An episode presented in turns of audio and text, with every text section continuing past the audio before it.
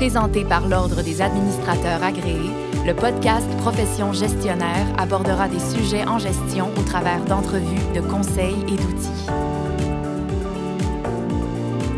La planification financière est un processus continu qui permet notamment de bien connaître, de bien comprendre sa situation actuelle afin de pouvoir fixer des objectifs à court, à moyen et à long terme. Elle est encore méconnue du grand public. Elle touche à la fois les aspects financiers, mais aussi les aspects plus personnels de notre vie, tout en s'accordant avec nos besoins et nos valeurs. Comment est alors construit un plan financier viable? À quoi ressemble le portrait du professionnel à qui on a recours? Et comment fait-on pour choisir la bonne personne qui va nous guider tout au long de notre vie? On reçoit aujourd'hui pour en discuter M. Guillaume Dumais, ADMA, planificateur financier et conseiller en gestion des individus et entreprises. Bonjour, M. Dumais. Bonjour, Béatrice. Donc, M. Dumais, pour commencer, je crois que nos auditeurs, nos auditrices et moi-même, je m'inclus là-dedans, on bénéficierait certainement d'un petit résumé de ce qu'est juste la planification financière? Ben, avec plaisir. Mhm. Je pense que la meilleure façon de comprendre ce qu'est la planification financière est de le percevoir un peu comme un système d'analyse de la mhm. vie de nos clients. Donc, non seulement faut-il décortiquer les aspects financiers et monétaires d'une personne, mais il faut comprendre dans quel contexte familial il ou elle se retrouve, comment avance sa carrière, ses volontés au décès, les projets à venir, ceux pour la retraite, etc. Mhm. On doit absolument d'abord approfondir sur l'aspect humain avant de procéder à quantifier monétairement le tout euh, pour que nos conseils qu'on va formuler en mhm. conséquence puissent arriver à, évidemment, concrétiser les projets. On peut euh, facilement percevoir la planification financière comme étant dérivée purement des sciences financières, mais personnellement, je trouve qu'il y a beaucoup de points artistiques dans notre travail. Ah bon, intéressant. Puis quels sont les éléments qui constituent le mandat d'un planificateur financier ou PLFIN? Donc, à quoi, mettons, peut s'attendre un client qui reçoit un plan financier, disons? Ben, D'abord et avant tout, avec nos clients, il y a un contact. Euh, peut-être que le client est une référence de nos clients. Peut-être mhm. que c'est quelqu'un qui nous a juste trouvé par hasard. Donc, peu importe, quelque chose a fait en sorte qu'il est assis devant nous et c'est notre devoir de trouver et comprendre pourquoi. Peut-être qu'il veut réexaminer ses placements, planifier pour sa retraite. Il y a plein de choses qui peuvent se passer. Donc, euh, parfois, c'est au premier rendez-vous qu'on va proposer nos services sous forme de lettre de mandat. Euh, parfois, c'est au deuxième si on souhaite voir d'autres documents ou s'il y a d'autres renseignements qui sont pertinents à découvrir. Donc, le planificateur financier peut procéder d'une de deux façons selon les besoins du client. Donc, soit par mandat global ou par mandat partiel. Les noms sont assez clairs en soi. Le mandat global, on va traiter des six aspects de la planification financière au complet. Donc, soit les finances, les placements, la fiscalité, l'assurance et gestion des risques, la retraite et les aspects légaux de la personne et sa succession. Le mandat partiel, bon, évidemment, on va seulement traiter une ou peut-être une combinaison des six selon ce qu'il euh, faut qu'on fasse dans le dossier. Euh, donc, la lettre mandat, elle met au clair non seulement les obligations du planificateur financier envers son client, mhm. mais du client envers son planificateur financier. D'accord. Donc, après tout le traitement et la rédaction, on utilise nos beaux logiciels. On arrive enfin au fameux plan financier qu'on présente au client. Mhm. Personnellement, j'ai monté à travers du temps une structure générale sur laquelle on base pas mal tous les plans qui sortent de chez nous. Mais on va essayer de personnaliser autant que possible. Mhm. Donc, on débute évidemment avec une page résumée des renseignements du client, des objectifs qu'on souhaite atteindre. Ça, c'est la base. Ensuite, pour chacun des aspects de la planification, on débute une analyse de la situation à l'heure actuelle, puis ensuite, on essaie de voir si ça s'accorde avec les objectifs, puis les recommandations que je formule mm. pour essayer de corriger le tir ou pour carrément confirmer si le taux est atteint. Donc, si vous souhaitez acheter une maison d'ici les deux prochaines années, puis mes mm-hmm. calculs démontrent qu'il vous faut 500 dollars d'épargne par mois, à mm-hmm. titre d'exemple, ben, je vais l'écrire que c'est ça que ça prend. Si vous épargnez à l'heure actuelle 250 dollars par mois, ben, je vais écrire que si on veut la maison, il va falloir qu'on augmente l'épargne. C'est aussi simple que ça aucune suggestion des produits financiers pour l'atteindre ou pour protéger en cas de décès, sauf si on détient des permis pour ce faire. Dans mon cas, j'en ai pas. C'est ça que ça donne. Donc, une fois que le client reçoit son plan financier, euh, c'est à lui de décider s'il va le suivre à la lettre ou non, s'il va diverger. C'est à sa discrétion, finalement. Oh oui, certainement. Puis c'est le plus important à retenir d'un plan financier qu'on remet à nos clients, c'est qu'on garantit jamais que vous allez arriver à vos objectifs mhm. et que vos projets se réaliseront à 100 non. La vie est juste pas aussi simple que ça. Est-ce que nos conseils sont infaillibles? Non. Est-ce que vous allez toujours être content de connaître notre opinion professionnelle sur les sujets qu'on aborde? Non plus. Non, exact. Par contre, est-ce que vos chances sont optimisées en suivant un plan, aussi minimaliste qu'il soit? Mm-hmm. Certainement que oui. Et des études ont même démontré en 2017 qu'un Canadien ayant eu recours à un planificateur financier pouvait s'attendre à avoir un patrimoine, un patrimoine mm-hmm. Quatre fois plus nanti qu'un autre Canadien dans des circonstances similaires, mais qui n'a jamais eu un professionnel pour l'accompagner. Alors, est-ce qu'on peut être sûr que votre plan financier s'améliorera d'année en année en le mettant régulièrement à jour et qu'on apprendra à mieux se connaître et à mieux travailler ensemble au fil du temps? Je pense que poser la question, c'est y répondre, c'est la seule chose que je peux assurer à mes clients. Très bien. Puis comment vous définissez-vous le rôle du planificateur financier dans la vie de ses clients? Bien, selon moi, un planif fonctionne de la même façon qu'un médecin de famille. Lorsque vous présentez des symptômes ou même juste pour votre annuel, votre premier appel est à votre médecin de famille, mm-hmm. si vous en avez un. Il a fait les mêmes études de base que tous les autres médecins de la province, donc il sait identifier les symptômes généraux d'une maladie. Bien sûr, il devra vous référer à un spécialiste pour qu'on puisse en savoir plus, identifier le vrai problème en question, savoir comment procéder avec un traitement aux besoins, etc.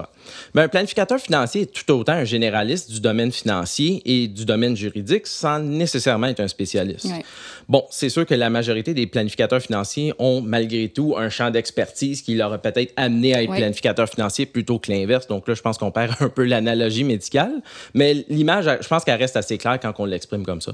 Puis comment, vous, comment un, plan est réussi? Qu'est-ce qui fait qu'un l'élément clé d'un plan? Ben, je pense que c'est d'abord et avant tout primordial à ce que la communication soit euh, excellente entre le client et le planificateur financier. Euh, euh, c'est la base de l'interaction, c'est la base de l'interaction entre vous et moi. Mm-hmm. Puis en partant, c'est important de garder en tête que le fait que le client ne possède potentiellement pas toutes les connaissances financières requises pour ben, euh, comprendre tout le jargon financier, le jargon juridique. Mm-hmm. Donc, c'est important pour un planificateur financier d'être capable de, de, remettre sa communication sur le niveau du client pour que le message puisse se, passer et aussi de relever ses connaissances au fil du temps pour que la communication soit un petit peu plus euh, relevée, expertisée, que le client ne se perde pas un peu trop s'il y a une communication avec un spécialiste dans le dossier. Puis j'ai une, une question intéressante. Qu'est-ce qui distingue un planificateur financier du conseiller financier? qui pourrait, par exemple, m'être assigné par ma banque? C'est quoi la différence entre les deux? Ben, c'est une excellente question parce qu'il faut savoir qu'au Québec, euh, le titre de conseiller financier est complètement proscrit par la loi.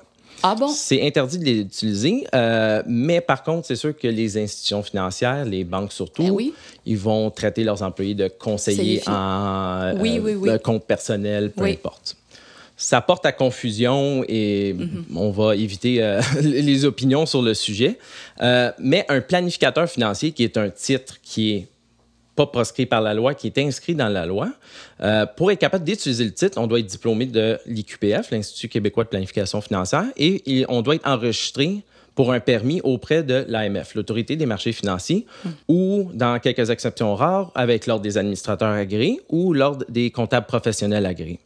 Euh, le Québec est la juridiction canadienne avec les normes les plus hautes et serrées en, euh, quant à la formation initiale et à la formation continue des planificateurs financiers. Donc, vous pouvez savoir que quand vous êtes devant quelqu'un qui utilise mhm. le titre mhm. légalement, vous êtes devant quelqu'un au Canada qui a des très hautes euh, des très hauts standards, devrais-je dire, euh, pour euh, être, capable d'utiliser le titre et de travailler dans ce domaine. Mm-hmm. Quels sont les éléments qui peuvent être un gage de confiance pour un PLFIN?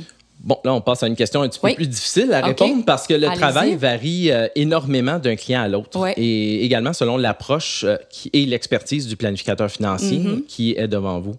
Euh, on pourrait facilement retrouver 10 planificateurs financiers dans la même pièce, puis on ah. va se retrouver avec 11 plans différents. Pour un seul même cas. Donc, le professionnel le plus compétent peut avoir une personnalité complètement euh, incompatible avec son client. Donc, il y a zéro chimie pour une relation d'affaires. C'est mhm. déjà, il n'y a rien qui se passe. Et inversement, la confiance totale envers quelqu'un qu'on connaît peut vous aveugler à un travail qui pourrait être bâclé qui ultimement vient nuire à votre vie personnelle et à votre croissance financière. Selon moi, un bon planificateur financier est une personne d'abord confiante en elle-même, mhm. qui peut répondre à vos questions en toute transparence. Dans ce cas-là, je pense que la confiance devient contagieuse mhm. et ça se développe de plus en plus sur une bonne base. Et il ne faut pas oublier que les connaissances doivent être mises à jour régulièrement et c'est là qu'on le voit, surtout avec les exigences en formation continue euh, qui nous sont imposées par euh, l'IQPF. Puis quelles sont les questions euh, qu'on peut poser à un planificateur financier pour examiner ces aspects-là? Ben, une bonne façon de tester les connaissances, c'est peut-être de, lui demander quelle nouveauté qu'il a apprise dernièrement. Mm-hmm. Donc, euh, c'est assez subtil pour passer inaperçu aussi. Et ça euh, lui permet également, ça lui donne une chance de pratiquer euh, sa communication, comme on disait tantôt, pour transmettre euh, des nouveaux renseignements qu'il a acquis dernièrement et de façon concise et sur un niveau où est-ce que tous peuvent euh, comprendre. Mhm. Euh, je pense qu'en général, les questions qui portent sur les conflits d'intérêts quant au choix de produits financiers sont assez directes et quand même assez communes, donc c'est une bonne piste de départ. Au tout début, euh, lors de votre, euh, au tout début de l'entrevue, vous avez mentionné que la planification financière se retrouve quelque part entre l'art et la science. Qu'est-ce qui vous donne cette impression-là? Ben, je pense qu'avant tout, le plan financier, c'est une énorme réflexion de celui qui le rédige. Oui, Personnellement, je suis une personne créative, artistique. Je suis musicien, j'aime bien jouer, euh, jouer avec l'électronique de mes instruments. J'en passe. Donc, j'ai mentionné tantôt qu'on avait 10 planificateurs d'une pièce, 11 plans différents, mm-hmm. qu'on utilise très fréquemment comme analogie. Euh, les données financières sont pareilles dans ce cas-là, mais selon le planif qu'il rédige, c'est quoi le seul élément qui change vraiment? Ben, c'est le planif. Donc, c'est assez particulier de présenter quelques 20 pages à un client puis de lui dire, ben voilà votre vie à l'heure actuelle et pour les 10 prochaines années, puis voici le mm-hmm. résultat potentiel. Mm-hmm. C'est encore plus spécial lorsqu'on met en pratique nos recommandations et nos conseils pour obtenir un succès pour ses projets personnels. C'est là qu'on vient un petit peu participer dans la vie du client indirectement mm-hmm. ou peut-être plus directement. L'aspect scientifique est donc la méthodologie qu'on suit et qui est rédigée et maintenue par l'IQPF. Mhm. Euh, donc, nos 11 plans, on s'entend qu'ils vont arriver à peu près aux mêmes conclusions et aux mêmes calculs, mais la touche magique du planificateur vous, vous fera passer par telle route, tel chemin, euh, tel placement, tel produit d'assurance. Euh, et ça, ça dépend entièrement de son expérience, son expertise ou même simplement ses préférences personnelles. Donc, il n'y a pas de plan financier parfait, il y a juste des plans financiers parfaits. On peut revenir sur le fait qu'un planif est bon ou pas. Si vous recherchez à retenir les services du meilleur de toute la province, je pense que vous n'allez pas le trouver. Mais si vous cherchez à retenir les services du meilleur planificateur financier pour vous, pour nous, oui. vous allez le trouver en dedans de 5 secondes, c'est sûr. Ou aussi rapidement ou aussi lentement que vous voulez. C'est ça qui est l'art de la science de la planification financière. Très intéressant. Merci beaucoup, Guillaume. Merci pour votre venue à Profession gestionnaire. Donc, avec tout ce qui a été mentionné, si, on pouvait retenir, disons, trois points essentiels sur la planification financière, on peut dire qu'il s'agit d'un système qui est utilisé par des professionnels québécois qui sont hautement qualifiés pour euh, interpréter la situation actuelle et les besoins futurs de leurs clients pour en rédiger finalement un plan de route qui, lui, va mener vers l'accomplissement de leur projet et leur indépendance financière. On peut dire que le planificateur financier est un généraliste, comme vous l'avez mentionné, pour les six aspects principaux euh, de notre vie qui sera en quelque sorte le chef d'orchestre pour les professionnels spécialistes qui viendront ensuite offrir leur expertise dans notre dossier au besoin. Et puis finalement, votre plan financier, c'est une, en quelque sorte une réflexion autant de vous-même que du professionnel qui le rédige et qui tient, euh, qui a à cœur votre réussite. C'était Guillaume Dumais, ADMA, planificateur financier et conseiller en gestion des individus et entreprises. Pour partager sur le sujet via les médias sociaux, vous n'avez qu'à ajouter le hashtag profession gestionnaire. Merci, chers auditeurs, et à la prochaine. Merci, Guillaume. Merci, Béatrice. Profession gestionnaire était présentée par l'Ordre des administrateurs agréés, l'Ordre professionnel des gestionnaires du Québec.